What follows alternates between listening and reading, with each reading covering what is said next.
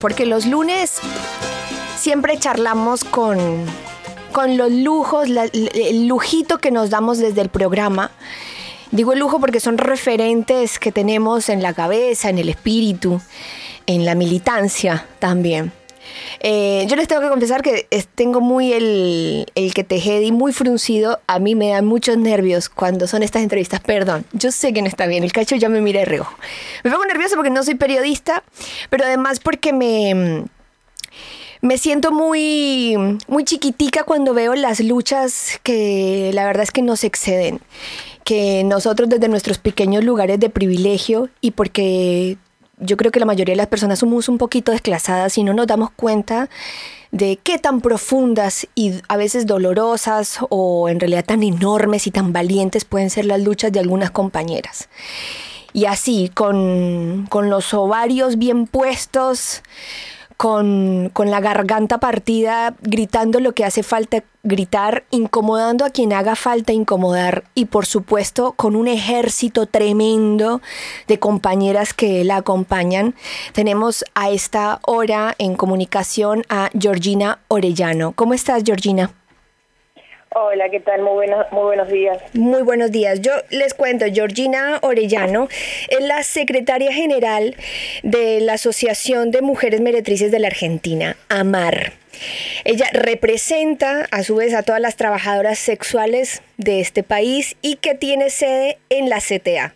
Si yo me equivoco en algo, Georgina, usted dígame, o yo, no Sí, importa que me no, por ahora está todo bien. bueno, que me corte.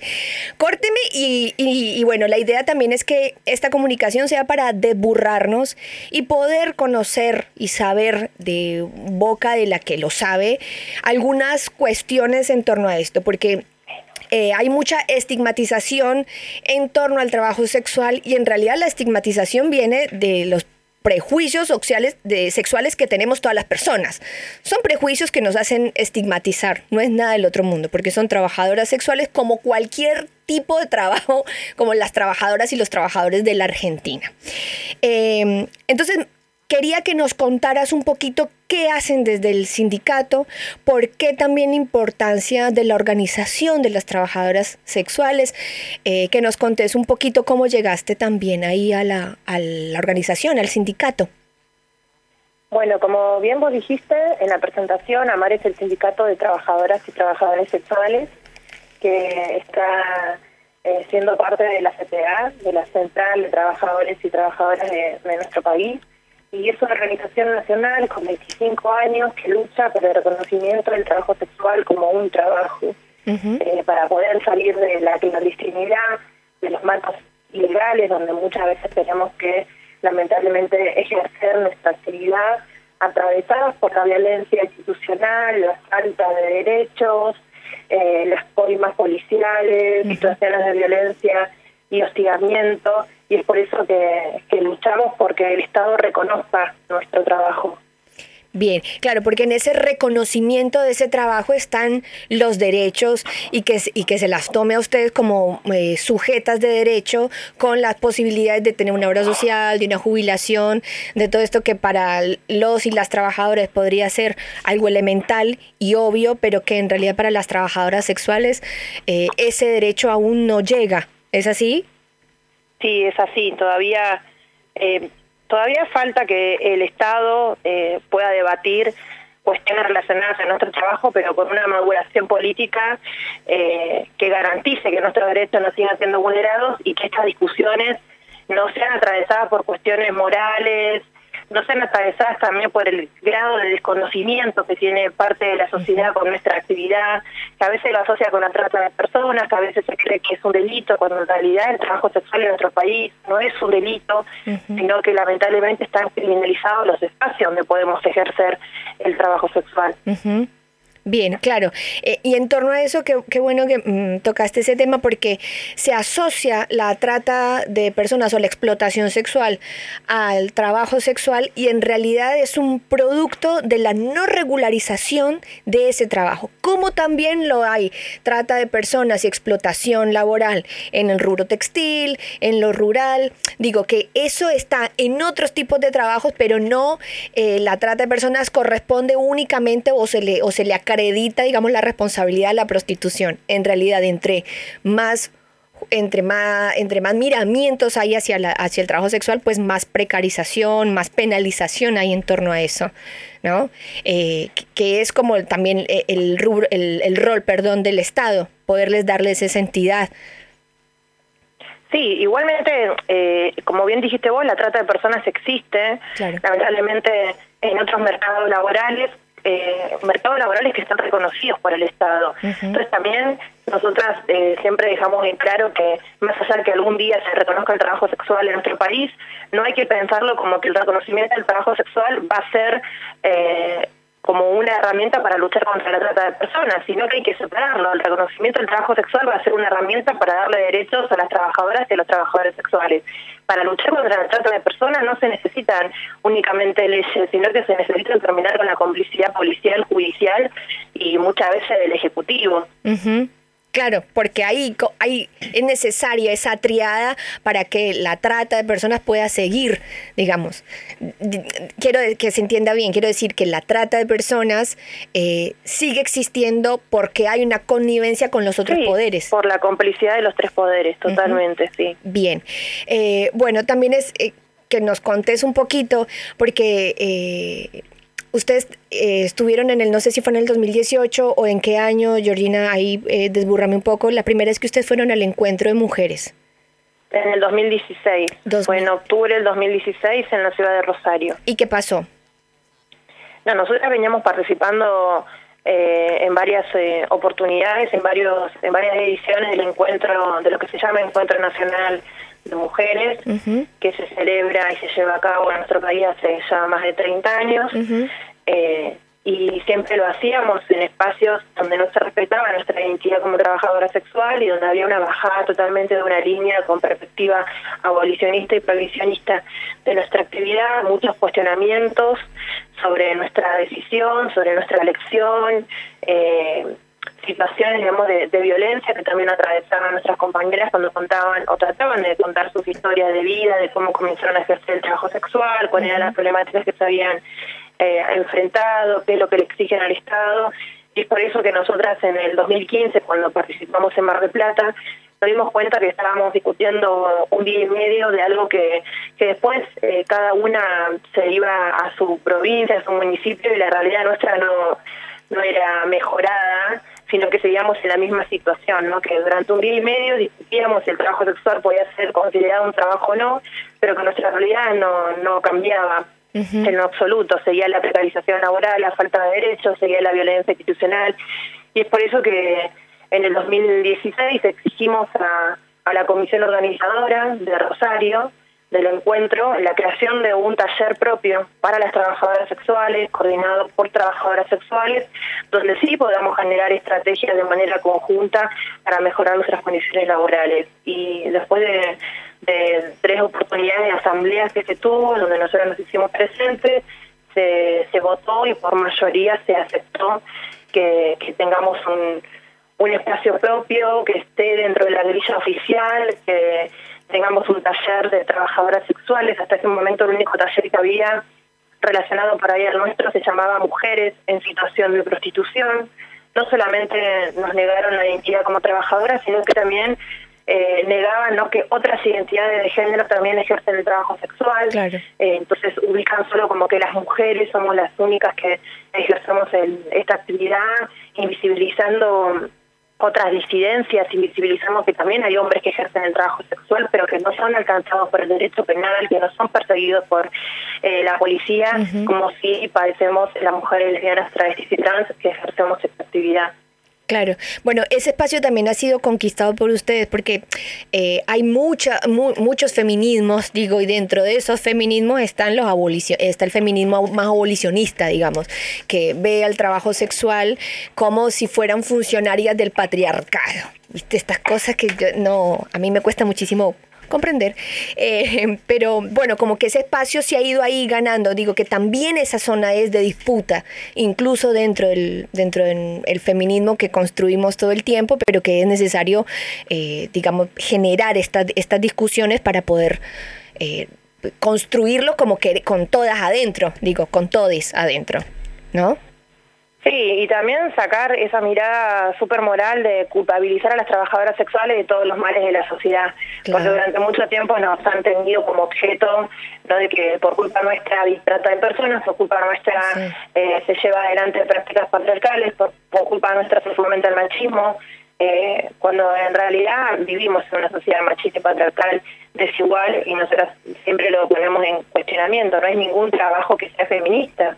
Eh, hay trabajos en los que las mujeres terminan ganando menos que los hombres, terminan nunca llegando a puestos de poder, hay trabajos en los que están destinados solo para eh, para que cumplamos el rol de lo que el patriarcado espera de nosotros. Los trabajos de autocuidado reflejan justamente eso, ¿no? Las empleadas de casas particulares, las niñeras, eh, las cuidadoras de, personas mayores con discapacidad o diversidad funcional, terminan siempre siendo las mujeres. Todo ese trabajo de autocuidado recae en las mujeres y ahí no vemos a un feminismo que esté cuestionando y esté culpabilizando a las empleadas de casas particulares que por culpa de ellas se fomenta el, el patriarcado, sino que todo lo contrario. Por eso decimos que siempre en la discusión del trabajo sexual se cae en una cuestión meramente moral, ¿no? de, la parte del, cuerpo con la que trabajamos eh, y todo se deposita ahí, eh, no pudiendo salir eh, de esa discusión y, y, plantear un reconocimiento de derechos para que no para que accedamos a derechos laborales si no estamos expuestos a violencia institucional. Claro, como que encima de no ser sujetas de derecho, encima de no estar como trabaja, regularizadas como trabajadoras dentro del Estado, encima de todo lo que tienen que hacer por la noche, también son culpables de,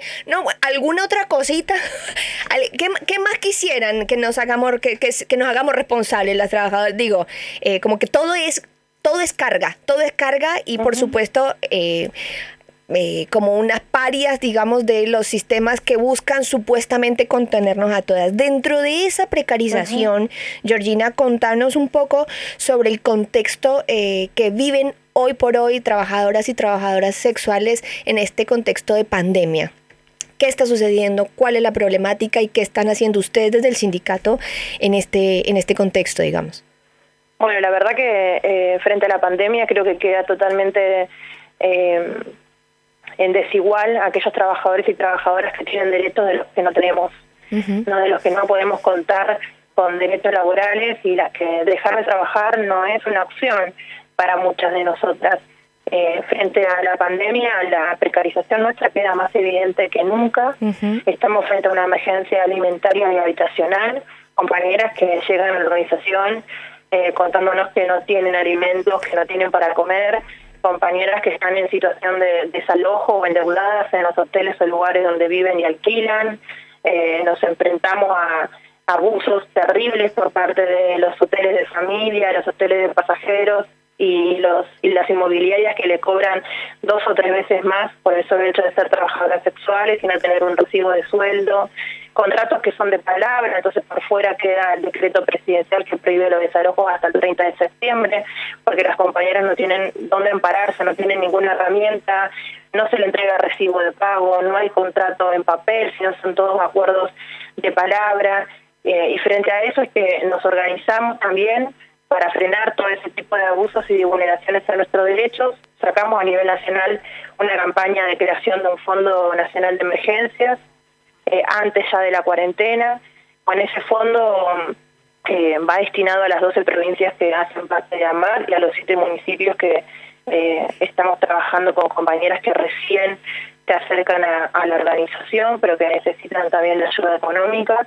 Y después respetamos la autonomía de cada provincia. Por ejemplo, ahí en Córdoba, las compañeras de Villa María, el dinero que, que va para, para, esa, para ese municipio le dan asistencia a 35 compañeras, eh, lo mismo a las compañeras de Belville, le dan asistencia a 30 compañeras y cada, cada una de, los municipios y de las provincias decide eh, en qué va destinado el dinero. Hay algunas que lo destinan en, bolsas de alimentos, hay otras que lo destinan en bolsas de, de verdura, hay otras que lo destinan en artículos de limpieza, artículos de higiene, otras que van acompañando para saldar las deudas que tienen las compañeras en los alquileres, así no son desalojadas y no se quedan en situación de calle, otras que compran medicación, muchas compañeras que tienen interrumpido sus tratamientos, eh, ese tipo de acompañamiento estamos eh, llevando adelante y hasta el momento estamos acompañando a 4.000 trabajadoras sexuales a nivel nacional. Bien, claro,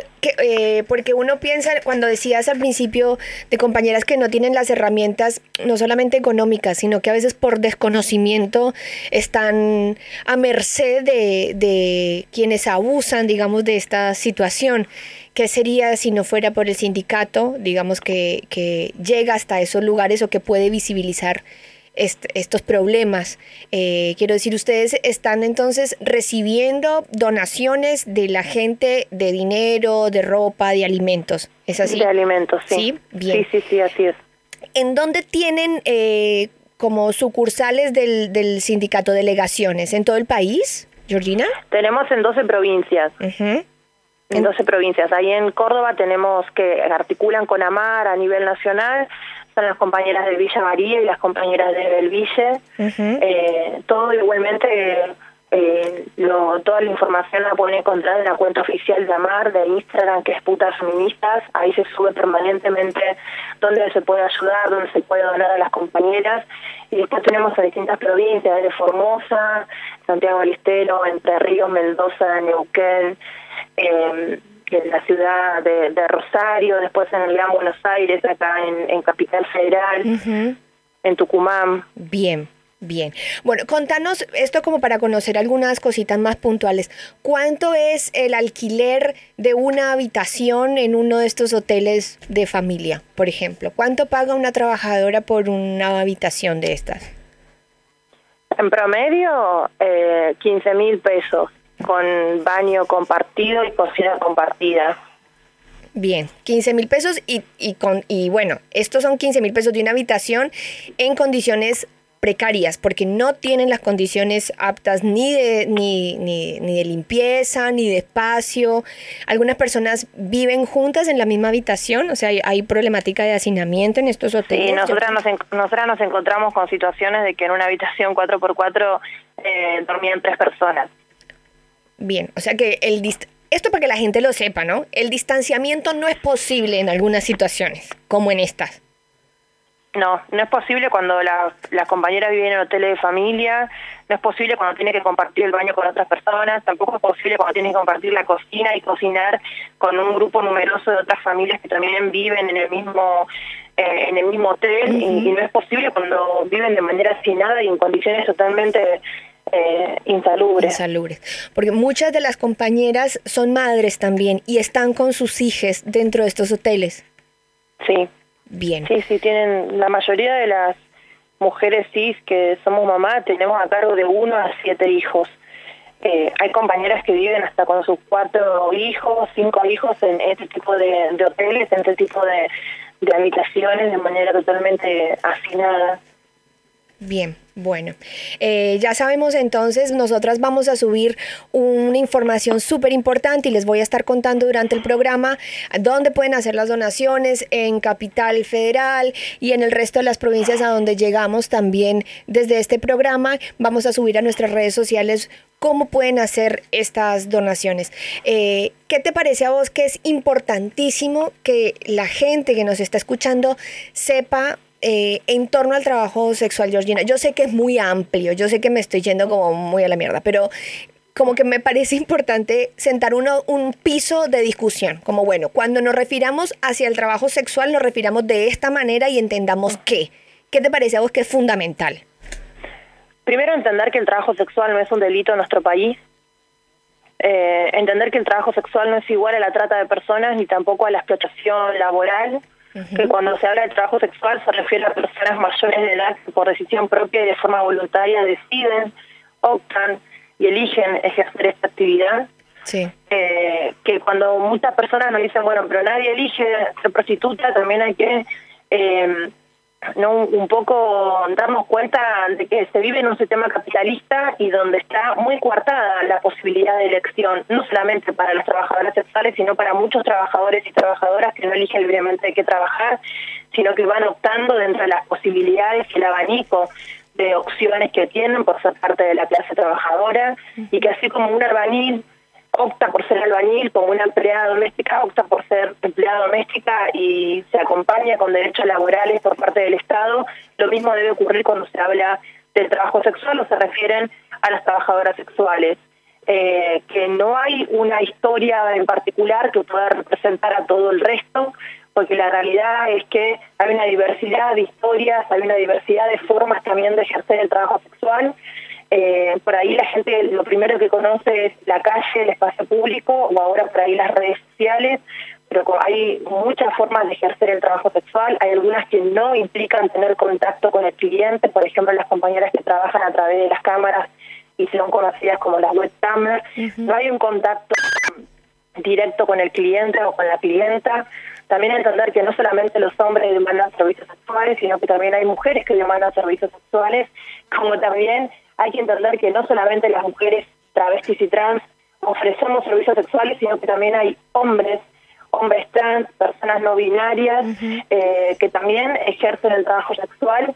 Me parece eso, que hay que, hay que informarnos antes de opinar. A veces es muy difícil porque entendemos que el trabajo sexual como el aborto son dos temas que atraviesan a la sociedad eh, y movilizan mucho a la sociedad en general porque movilizan los prejuicios, movilizan eh, los mandatos eh, patriarcales súper arraigados en nuestra sociedad, entonces que hay mucha gente que cuando habla de trabajo sexual se cree que es experto y que puede hablar y en realidad lo que termina difundiendo, reflejando ese grado de desconocimiento que tiene eh, muchas personas se sienten como en autoridad moral para hablar de nuestro trabajo, aunque nunca hayan hablado con una trabajadora sexual. eh, y muchas de las cosas que repiten, lo único que reflejan es desconocimiento por un lado y refuerzan el estigma.